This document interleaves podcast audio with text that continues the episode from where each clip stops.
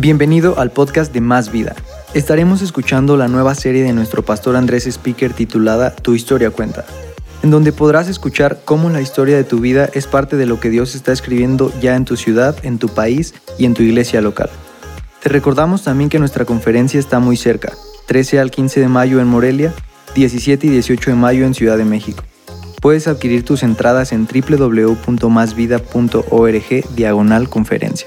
Vamos a dar una fuerte bienvenida a todos los campus Más Vida, a todos los que nos siguen en diferentes partes del mundo.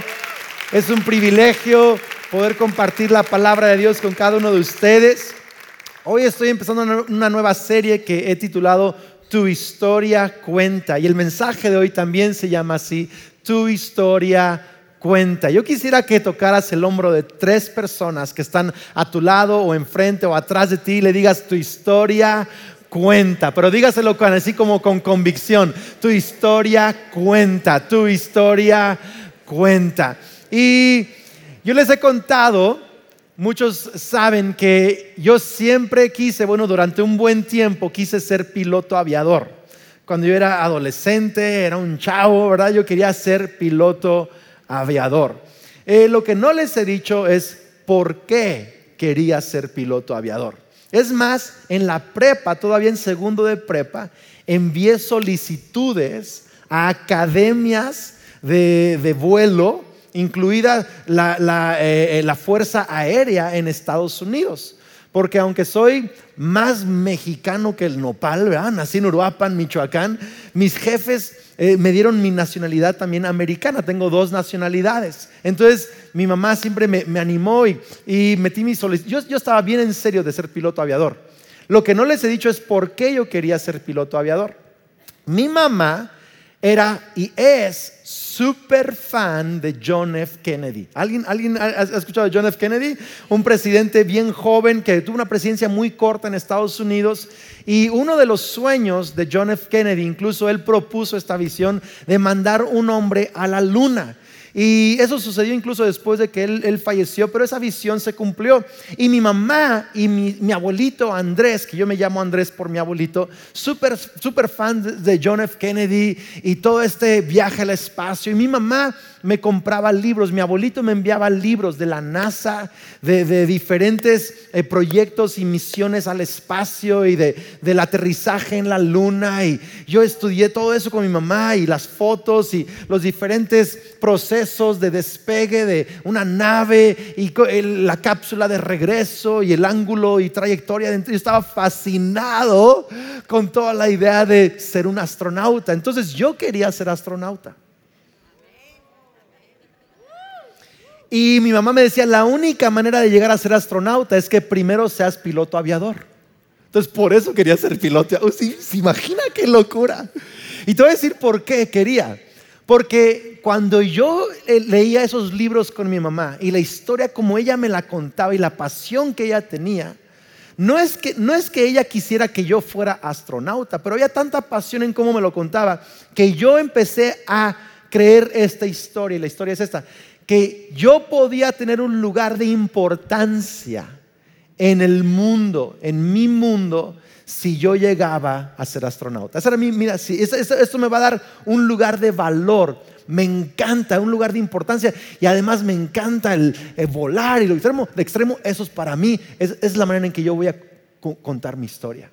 Y sabes, la verdad es que todos nosotros construimos la historia de nuestra vida haciendo eco de alguna historia que creemos. Todo el mundo construimos la historia de nuestras vidas así. Quizá planeamos estudiar cierta carrera. Sí, quizá porque te gusta, pero también porque tienes un sueño que tú quieres cumplir al estudiar esa carrera. ¿Crees que quizá eso va a darte un lugar de valor, de importancia en tu mundo? Va, va, quizá va a hacerte sentir feliz, es lo que estás, es una historia que tú crees.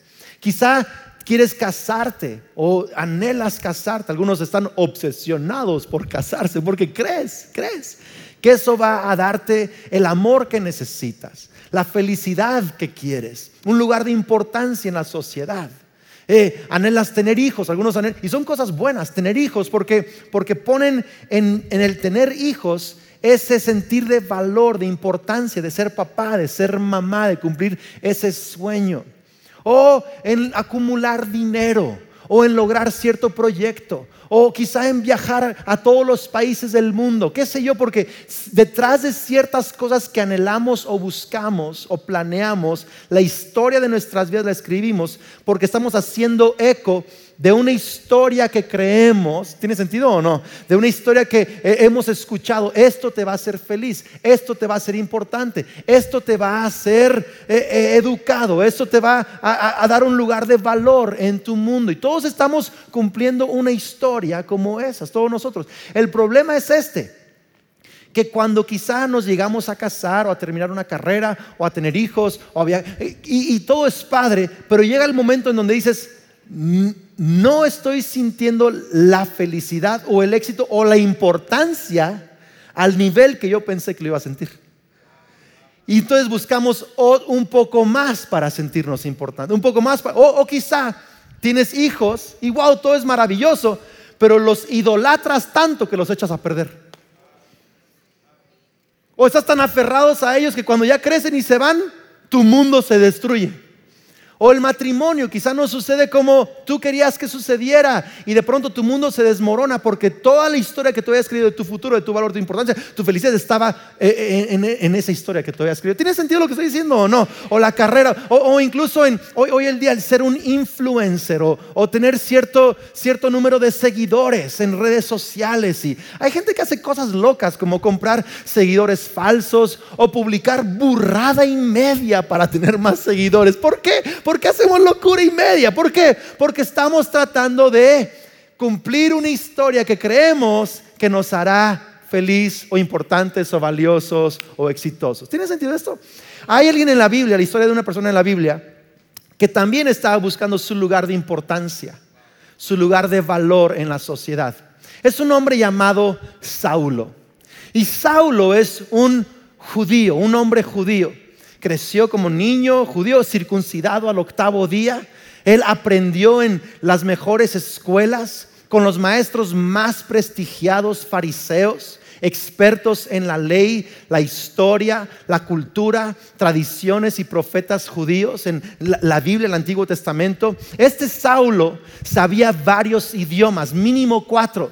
Sabía el latín, eh, de Roma, latín, sabía el griego, el arameo y el hebreo. Este, este Pablo era un hombre educado, un hombre de, de mucho liderazgo. Es más, tenía su propia empresa, fabricaba tiendas. Y cuando digo tiendas, no estoy hablando solo de una campañita, una, tiendita de, acampar, me explico, sino, sino tiendas. Y se usaban quizá como casas, como negocios. Eran, literal, fabricaba carpas. Era un hombre de trabajo, de negocios, un líder fuerte en su comunidad. Un hombre con muchas agallas, con, con mucha fuerza. Dicen también que físicamente, algunos historiadores dicen que Saulo era un hombre chaparro también, pelón piernas charras, buen michoacano. No, de verdad lo que dicen. Que, tenía, que tenía un poquito raro los ojos, algunos historiadores dicen. Y Saulo era un, hombre muy peculiar. Y él estaba buscando la manera de, de, ser, de tener valor y tener importancia. Y lo estaba logrando de esta manera.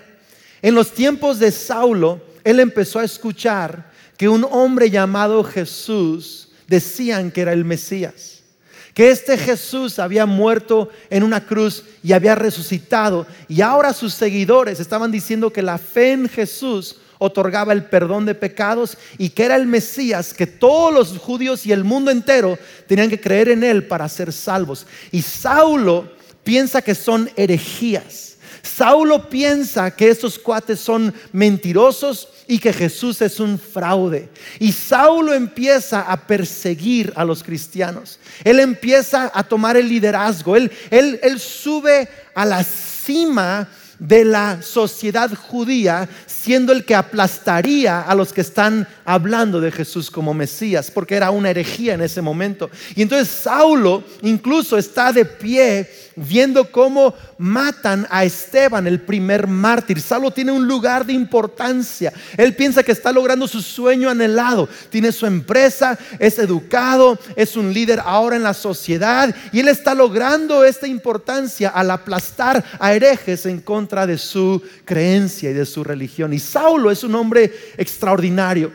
Y un día, en Hechos capítulo 9, verso 1, vemos su historia. Mientras tanto, dice, Saulo pronunciaba amenazas en cada palabra y estaba ansioso por matar a los seguidores del Señor.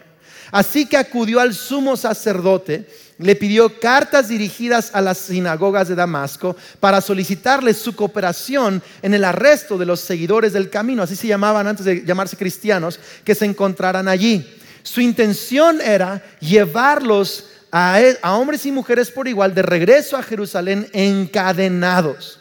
Al acercarse a Damasco, quiero que veas, Saulo está viniendo con un grupo de hombres con cartas en la mano, muy importante, tiene una misión, va a aplastar a los herejes. Y al acercarse a Damasco para cumplir esa misión, una luz del cielo de repente brilló alrededor de él y Saulo, el gran Saulo, cayó al suelo y oyó una voz que le decía, Saulo, Saulo, ¿por qué me persigues? ¿Por qué?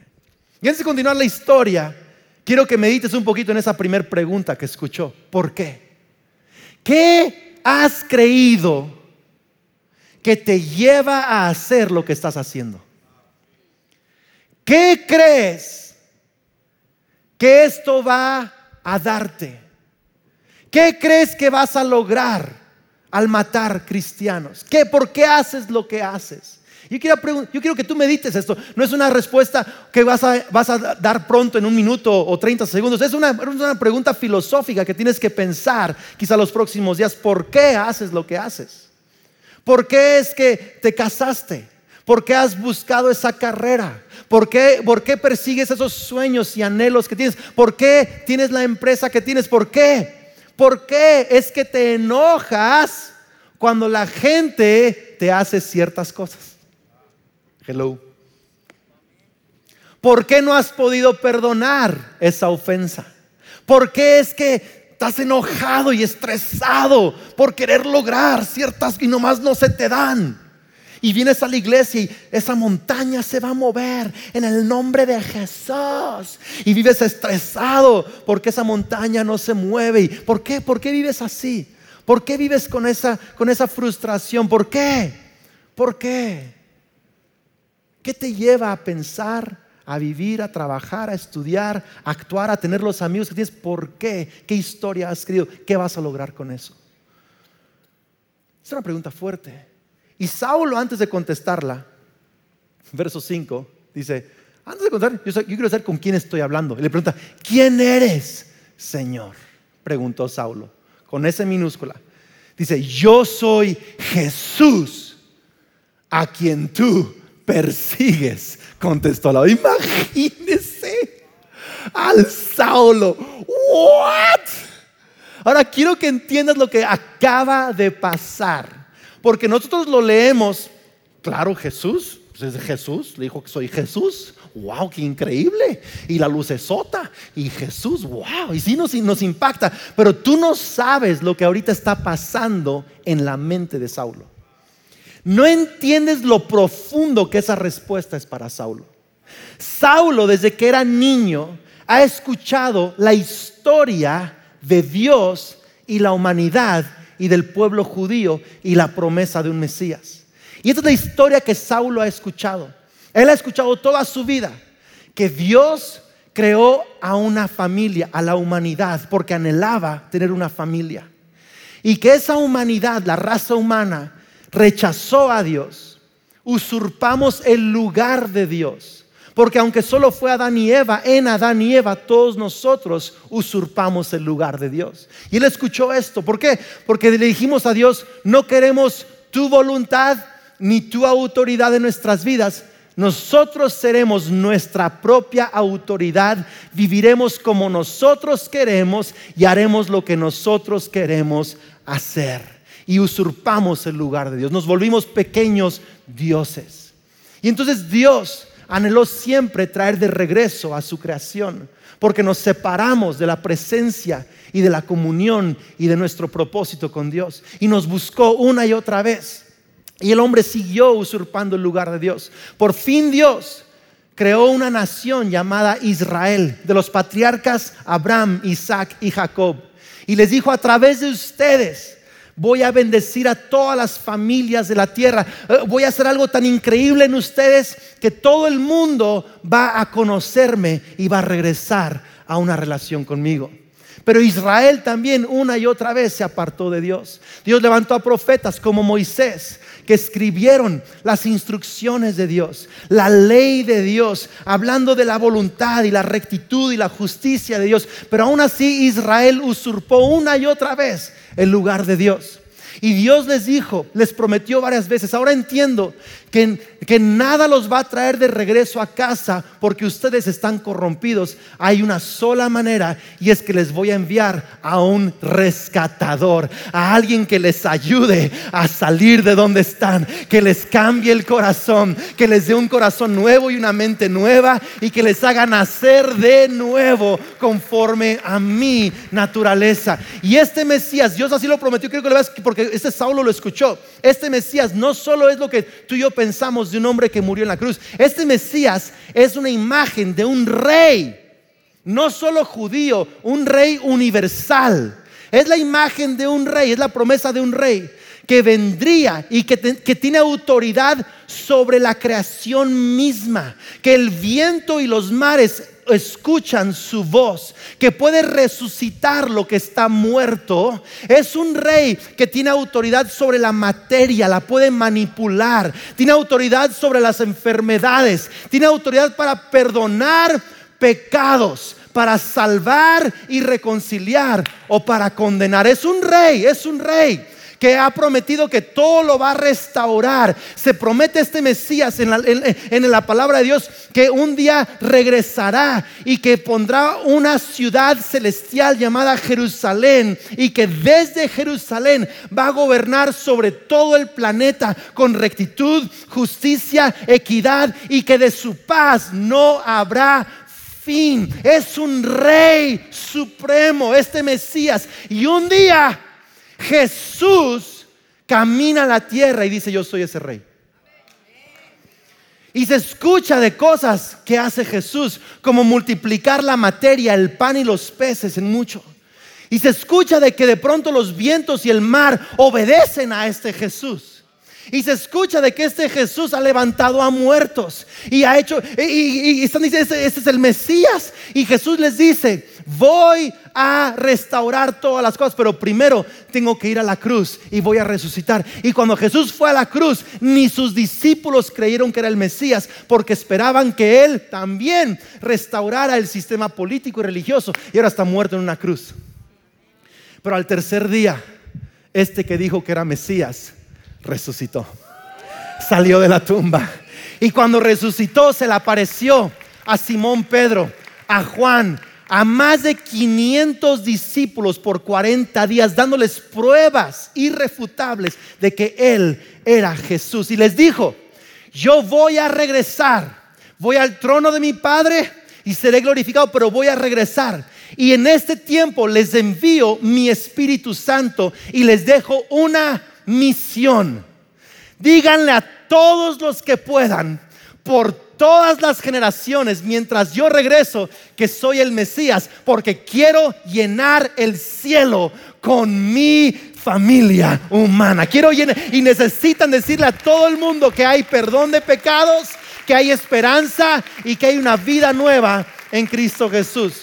Y entonces Jesús se va y los discípulos se quedan y están llenos del Espíritu Santo y están predicando. Jesús es el Mesías y va a regresar y, tiene, y tú puedes ser perdonado y no importa dónde vienes, hay un futuro para ti. Y hacer, cree en Jesús y obedece a Jesús. Y están predicando y el Saulo dice, ¿quién es este cuate? Hello. Seguramente un Jesús que murió en la cruz no es el Mesías.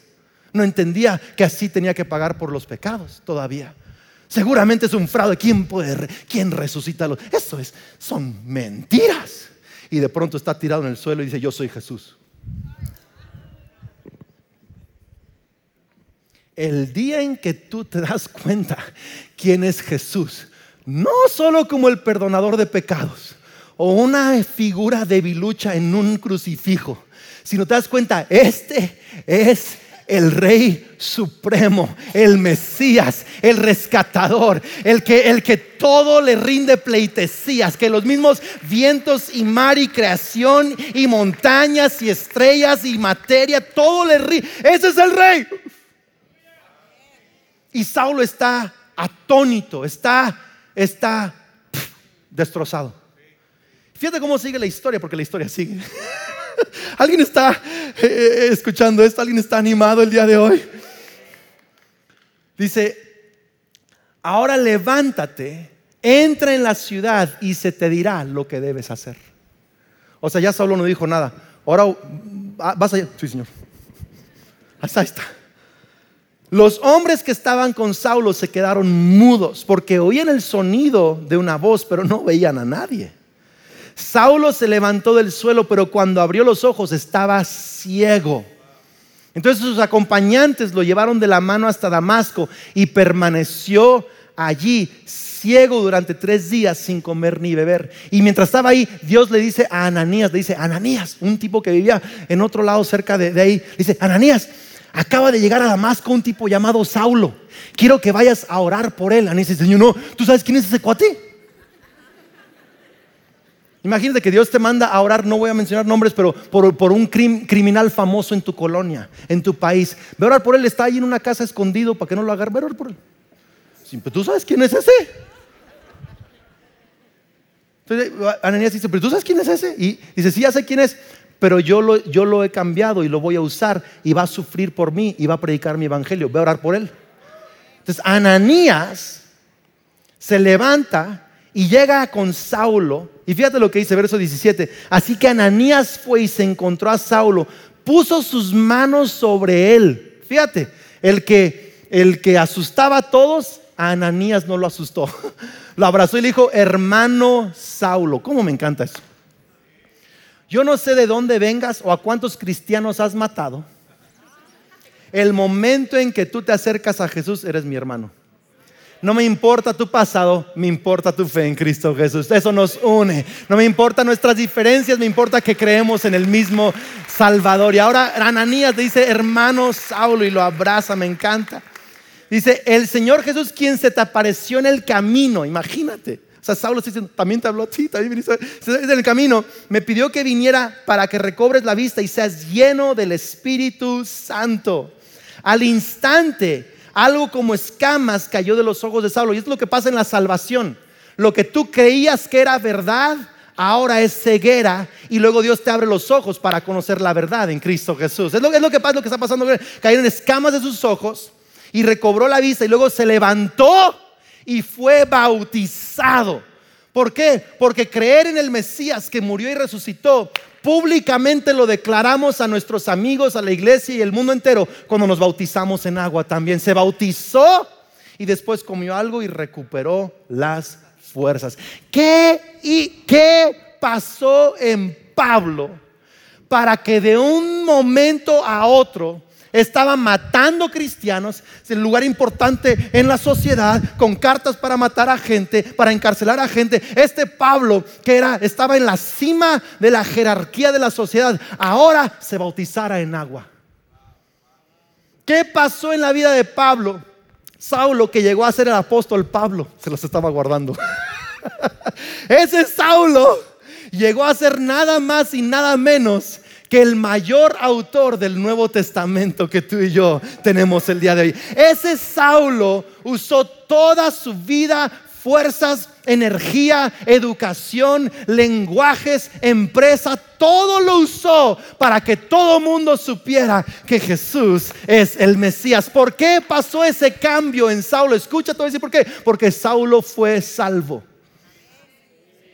Es la palabra salvación. ¿Y cómo, cómo sucede la, salvación? No sucede Cuando tú crees, en cuando tú solo pides el perdón de pecados, eso, eso es pedir perdón de pecados. Mucha gente que cree que el Evangelio es un plan de salvación y sí te salva. Creen que es un, un plan de perdón de pecados y sí te perdona pecados. Creen que el Evangelio es que puedes acercarte a Dios y pedirle a Dios que te bendiga esta semana, que te guarde, que te prospere. Y Dios sí lo hace, pero ese no es el Evangelio. El Evangelio significa eh, eh, eh, las buenas noticias, el buen mensaje, los buenos sucesos, los hechos. Y cuando tú crees esta buena historia, esta historia de quién es Dios, quiénes somos nosotros, cómo nos rescata y el Mesías, que cuando tú crees toda la historia eres salvo.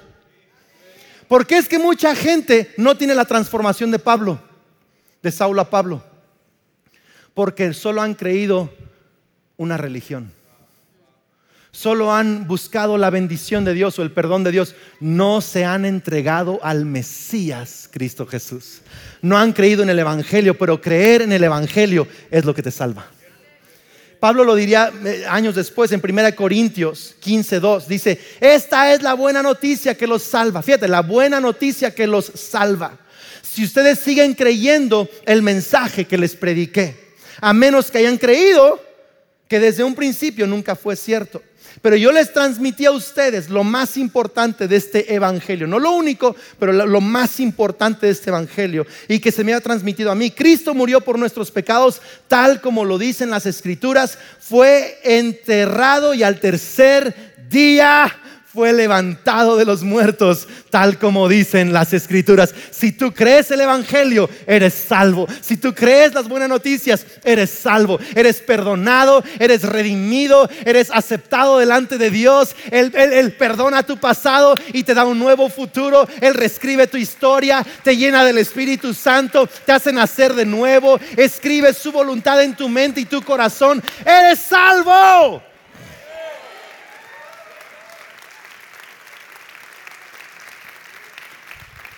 No puedes cambiar tu pasado, pero sí puedes usarlo para Cristo Jesús. Saulo no podía cambiar su pasado, pero sí pudo usar su pasado para animar a otros acerca del Evangelio. O sea, muchas veces Saulo decía, yo era un matón y yo era esto y yo era el otro, pero ahora Dios me cambió. No puedes cambiar, yo no puedo cambiar tus fracasos. Quisiera evitarte tus fracasos, tus dolores, tu pasado, tus errores. No puedo cambiarlo, pero sí te, estoy aquí para decirte que si se lo entregas a Jesús el Mesías, puedes usar ese pasado para que otra gente sea bendecida. Más aún, puedes dejar que Dios escriba tu futuro. Ser salvo no es solo que Dios perdona tu pasado es que ahora Dios empieza a escribir tu futuro. ¿No me está escuchando?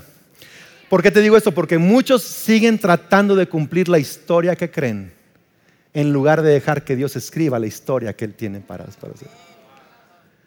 Y cuando tú empiezas a entender mi pasado, mi vida, mi futuro, ahora es para Jesús, tu historia cuenta. Tu historia cuenta tu historia cuenta. Tu historia cuenta. ¿Sabes, Saulo? Saulo no dejó de ser fabricante de tiendas. Es más, Saulo siguió con su empresa fabricando tiendas aún años después. Siguió siendo empresario, fabricante de tiendas. Saulo no dejó de hablar cuatro idiomas. Siguió siendo un hombre educado. Eh, no le cambió el físico. no, no creció 10 centímetros, ¿verdad? Oscar nos puede testificar de eso.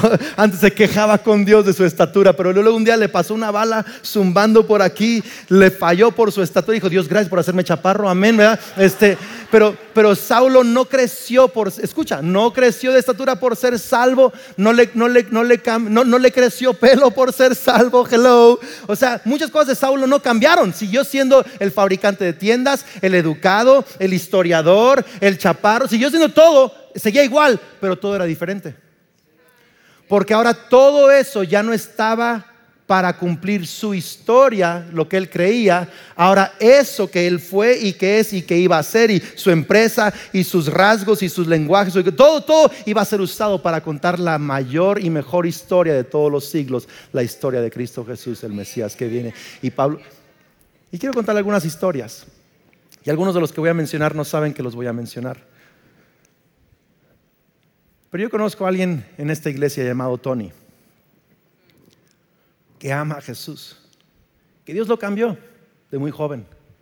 Su vida estaba en una trayectoria bien diferente y Dios lo cambió. Le dio un llamado a las misiones, a tocar el mundo con el Evangelio de Cristo Jesús. Y tuvo diferentes experiencias misioneras, eh, incluso trabajó en la iglesia. Y luego Dios le abrió las puertas para poner su empresa que cultiva papayas. Las mejores papayas de México las cultiva Tony, de más vida. Ahora exporta a diferentes países sus papayas. Ha crecido su empresa, ahora tiene empleados, tiene hectáreas por todos lados que siembra papayas y exporta al Asia y a Canadá y a Estados Unidos. Y aquí lo tenemos en Michoacán, las mejores. No, no, no, no, no. Tony, Tony tiene una bella esposa, tiene dos hijos extraordinarios que aman a Cristo. Y Tony no ha tenido una vida fácil, ni ha sido libre, ni ha, sido libre de tener problemas como todos nosotros. Pero Tony ha decidido que su matrimonio va a seguir siendo exitoso porque con su matrimonio está contando la historia de Jesús. Tony ha decidido que él va a amar a sus hijos y entrenarlos en la vida y en el Evangelio porque él quiere que su relación con sus hijos cuenten la historia del Mesías en quien él cree. Él ha decidido en su empresa, eh, él y su esposa, dan el 30% de sus ganancias para la obra de Dios y la predicación del Evangelio en diferentes partes del mundo. Tony y su esposa, Tony me dijo el otro día, pastor, le puse a todos mis empleados cada semana el video de la serie Crush. Estaban todos sorprendidos que un pastor hablara así del matrimonio y este el otro. Y, este, y ahí está. Usa, usa, su empresa para anunciar el Evangelio. Todos los, todos los clientes, proveedores y gente con la que él trata se dan cuenta de que están tratando con alguien que tiene valores, que tiene excelencia, que tiene calidez, que es humano. ¿Por qué? Porque todo lo que él hace en sus negocios, con proveedores, con su familia, con sus clientes, con sus empleados, con su dinero, todo es el mismo Tony, pero es otro Tony no cambia su pasado, es empresario, tiene familia como todos nosotros, pero la diferencia entre Tony y muchos es que Tony no está escribiendo la historia que este mundo le pintó. Tony está dejando que su historia cuente la historia del Mesías que lo salvó, que lo llamó, que le dio un futuro. ¿Alguien está escuchando esto? Acá está Tony, no le digo por dónde está, pero acá está Tony. Es un gran amigo, un hombre de Dios, increíble. Y así gente, conozco conozco a Julio Melgar un cantante que ustedes han, quizá han escuchado, es famosillo en el mundo cristiano, un, profeta incluso, cantante extraordinario. Julio está atravesando un proceso de cáncer. Hoy, hoy, hoy por hoy está al borde de la muerte y la vida, hoy, hoy. Ha perdido muchísimo peso, literal, este, su cara está, su piel está pegada a sus huesos. Pero Julio y su esposa y sus hijos han enfrentado este dolor de una manera que inspira tanto. Muchos podrían amargarse. Señor, te he servido. He predicado tu palabra. Soy profeta y me tienes con este cáncer. Pero ¿sabes qué? Julio todos los días postea. Dios es bueno mi esperanza está en Él. Su esposa publica este, fotos sonrientes, su hijo sigue dirigiendo la alabanza. Es una historia tan extraordinaria. ¿Por qué? Porque el Evangelio no es un mensaje que te evita aflicción, te enseña a usar tu aflicción para apuntar al Mesías. Te enseña a usar tu dolor para apuntar con tu fe a aquel en quien estás confiando en medio de tu dolor. No, no me está escuchando. Por eso es que tú puedes usar tu dolor, puedes usar tu pasado, puedes usar tu empresa, tu matrimonio, tus hijos, tus estudios. Ahora no son para contar una historia que el mundo te dice de felicidad, de esto, del otro. Tu pasado, tu vida está siendo usada por Dios para contar la historia del Evangelio del Mesías, de nuestro Señor Jesús. ¿Alguien está escuchando eso? Iglesia, qué increíble, qué increíble. Sabes, puedo, aquí contar un montón de historias. Alex Marchena, que muchos de ustedes conocen, que ha dirigido la alabanza y cantado por años aquí en Más Vida. Eh, hace, hace unos meses empezó todo un proceso, le salieron tumores en sus cuerdas vocales, ha sufrido tres cirugías, se ha quedado prácticamente sin voz. Pero, este hombre que dirigía la danza no tiene voz, pero él y su familia en este dolor, en este proceso, han decidido, vamos a creer en Dios, amar a Dios, seguir buscando a Dios, esperar en Dios. Él es bueno, Dios quita y Dios da. Dios hace, todo es de Dios y su fe en Dios le ha dado a Alex Marcheni y su familia una voz más fuerte que cuando él podía cantar. Porque con su historia están contando la historia de un Mesías que sufrió por nosotros. No me está escuchando. Puedes usar tu pobreza para contar la historia de Jesús. Quizá alguien está en una temporada de pobreza. Yo sí creo. Dios quiere darte las herramientas y la provisión para salir de ahí. Pero ¿qué haces en tu temporada de pobreza? ¿Te amargas o la estás usando para contar la historia de Te voy a decir cómo, puedes, cómo puedes usar tu pobreza para hablar de Jesús. Te voy a decir cómo. Jesús vivió en esta tierra y no tuvo donde recostar su cabeza. Pobre. Pero nunca tuvo complejo de pobreza. Siempre vivió como el dueño de todas las cosas. Dios siempre le proveía. Un día sacó una moneda de un pez. Dios hizo, él vivía como el hombre más rico, aún teniendo ni dónde recostar su cabeza. Me pregunto yo, si tú estás viviendo en tu temporada de pobreza con la cabeza en alto, con la confianza en Dios, siendo generoso con alguien que quizás un pobre más, un poco más pobre que tú, ¿cómo estás? Porque la manera en que tú atraviesas tu pobreza, estás hablando del Mesías que también fue pobre, pero nunca tuvo complejo de pobreza. ¿Cómo estás atravesando tu temporada de riqueza y de abundancia? ¿Con orgullo? Con arrogancia, creyendo que te lo mereces? ¿O estás apuntando al Mesías, que es el hombre más rico del universo? Él es dueño de todo, sin embargo es el hombre más humilde, más cariñoso, más manso. No, no, no me está siguiendo acá. Más generoso. O sea, no es, no es si no tengo o si sí tengo dinero, es cómo uso lo que tengo o lo que no tengo, lo que me duele o lo que me da alegría, mi empresa y mi educación, mi falta de empresa y falta de educación, mi esposa o mi falta de esposa. Hello, mis hijos o mi falta de hijos. ¿Cómo uso mi pasado, mis errores, mis aciertos, mis sueños, mis dificultades y lo que soy y tengo para contar la historia de Cristo Jesús. Y lo que yo quisiera que te, quiero, quiero que te vayas de aquí el día de hoy. Y es hacerte, que tú te hagas esta pregunta todos los días. ¿Cómo puede mi espacio contar la historia de Jesús? ¿Cómo puedes este lunes contar la historia de Jesús? Este mar. Quizá hay un estudiante escuchándome. Dice, Andrés, y yo voy a la universidad. Ahí cómo cuento la historia de Jesús con mis estudios universitarios. Pues es fácil. Jesús el Mesías fue buen estudiante, buen hijo, honró a sus padres, trabajó, respetó a las personas. Tú puedes contar la historia de Cristo Jesús en tu escuela, en tu universidad, ¿sabes cómo? Honrando a tus papás. No, ya no escuché ningún amén acá. Honrando a tus papás, respetando a tus maestros, llegando puntual a tus clases, haciendo tu mejor esfuerzo en cada, cada proyecto, haciendo tus asignaturas. Pero no, no quiero hacerlas, no. Pero cuando lo hagas, estás contando la historia de un Mesías que se sometió a sus padres, aunque sabía más que ellos. Y él sí sabía más que sus padres. Tú no, pero él sí sabía más. Y se sometió a ellos. Los honró, estudió creció, respetó a la gente. Sabes que todos podemos usar nuestra historia, nuestro pasado, nuestros errores, nuestro dolor, nuestro éxito, nuestro todo para contar la historia. Ese es tu propósito. Ese es tu propósito.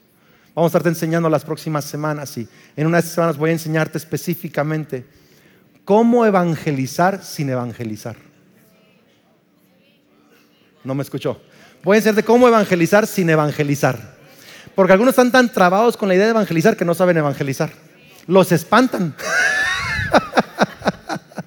No, son ustedes muy buenos. Ustedes, yo por otra gente que me escucha en otras partes del mundo.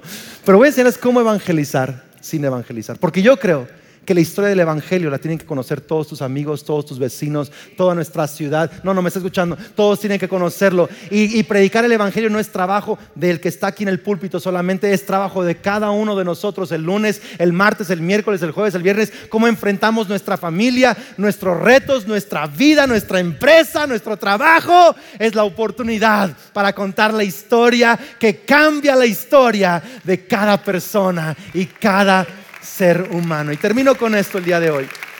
Termino con esto el día de hoy. Quiero, quiero agradecer, estemos hasta el final y vamos a estar cerrando cantando y sé que Dios va a hacer algo bien especial en muchas vidas, pero quiero cerrar con esto. La palabra Saulo, el nombre de Saulo, viene de la raíz Saúl en hebreo, que significa deseable, atractivo. Qué chistoso, ¿qué es su nombre atractivo? Y no era. Pero, pero, pero está en la raíz de Saulo. Él buscó vivir una vida que fuera, wow, que cuando la gente viera su Instagram, wow, mira el éxito de ese cuate. Eso es, lo que él quería, Saulo. Viene de Saúl, el rey Saúl. Es un hombre que medía, eh, o sea, el más alto le llegaba a los hombros. Saúl medía una cabeza por encima de todo Israel. Saúl era un hombre inteligente, admirable, bien parecido. Tenía porte de rey. Saulo, Saulo. Cuando empieza a servir a Dios, se cambia el nombre de Saulo a Pablo. Pablo significa pequeño, chiquito. Vuelta con alguien, dígale, ¿qué onda? Chiquito, pequeño. Y cada que le, decían a Saulo, Pablo, él se acordaba de la transformación que tuvo, de alguien que quería contar la historia, de ser un humano admirable, a ser solo un siervo de Dios que contaba la historia del único admirable. Yo soy Pablo, soy lo que soy por la gracia de Dios. Y sabes que esa gente prospera sin que la prosperidad sea su meta. Porque su prosperidad Ahora no es lo más importante, ahora es algo pequeño para hablar del Mesías. Cada que le decían Pablo, se podía acordar de cuando Ananías llegó a abrazarlo. Porque Ananías significa Dios lleno de gracia. Gracia llegó a Saulo y lo convirtió en Pablo. Y Pablo contó una historia muy diferente a la que estaba contando Saulo. Y esa es mi pregunta, con esto quiero terminar preguntándote el día de hoy. Cuando tus nietos cuenten tu historia, ¿qué historia van a contar? ¿La de Saulo o de la gracia de Dios que cambió a Pablo? ¿Qué historia quieres tú que el mundo cuente de ti? ¿De qué tan exitoso fuiste? ¿O de cómo el éxito que tuviste lo usaste para el Mesías y para cambiar vidas? ¿Quieres que se cuente de lo increíble que todo el mundo pensaba que eras? La familia perfecta, la mujer perfecta, el hombre admirable.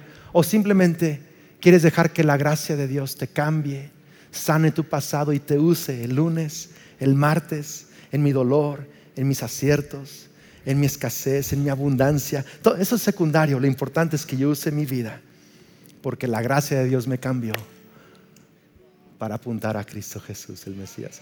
¿Qué historia se va a contar de tu vida? ¿Sabes que esa fue la pregunta que el Espíritu Santo me hizo a mí a los 18 años. Yo vi mi funeral, vi dos funerales. Y un funeral que yo vi fue el de Saulo. Andrés, wow, increíble. Hizo tantas cosas y llegó a la luna. Ah, increíble. Saulo. El otro funeral, vi el funeral de Pablo. Y gente llorando diciendo gracias a Dios por Andrés. Porque por él conocí a Dios. Por él mi vida cambió. Dios lo usó para mostrarme que Él me ama.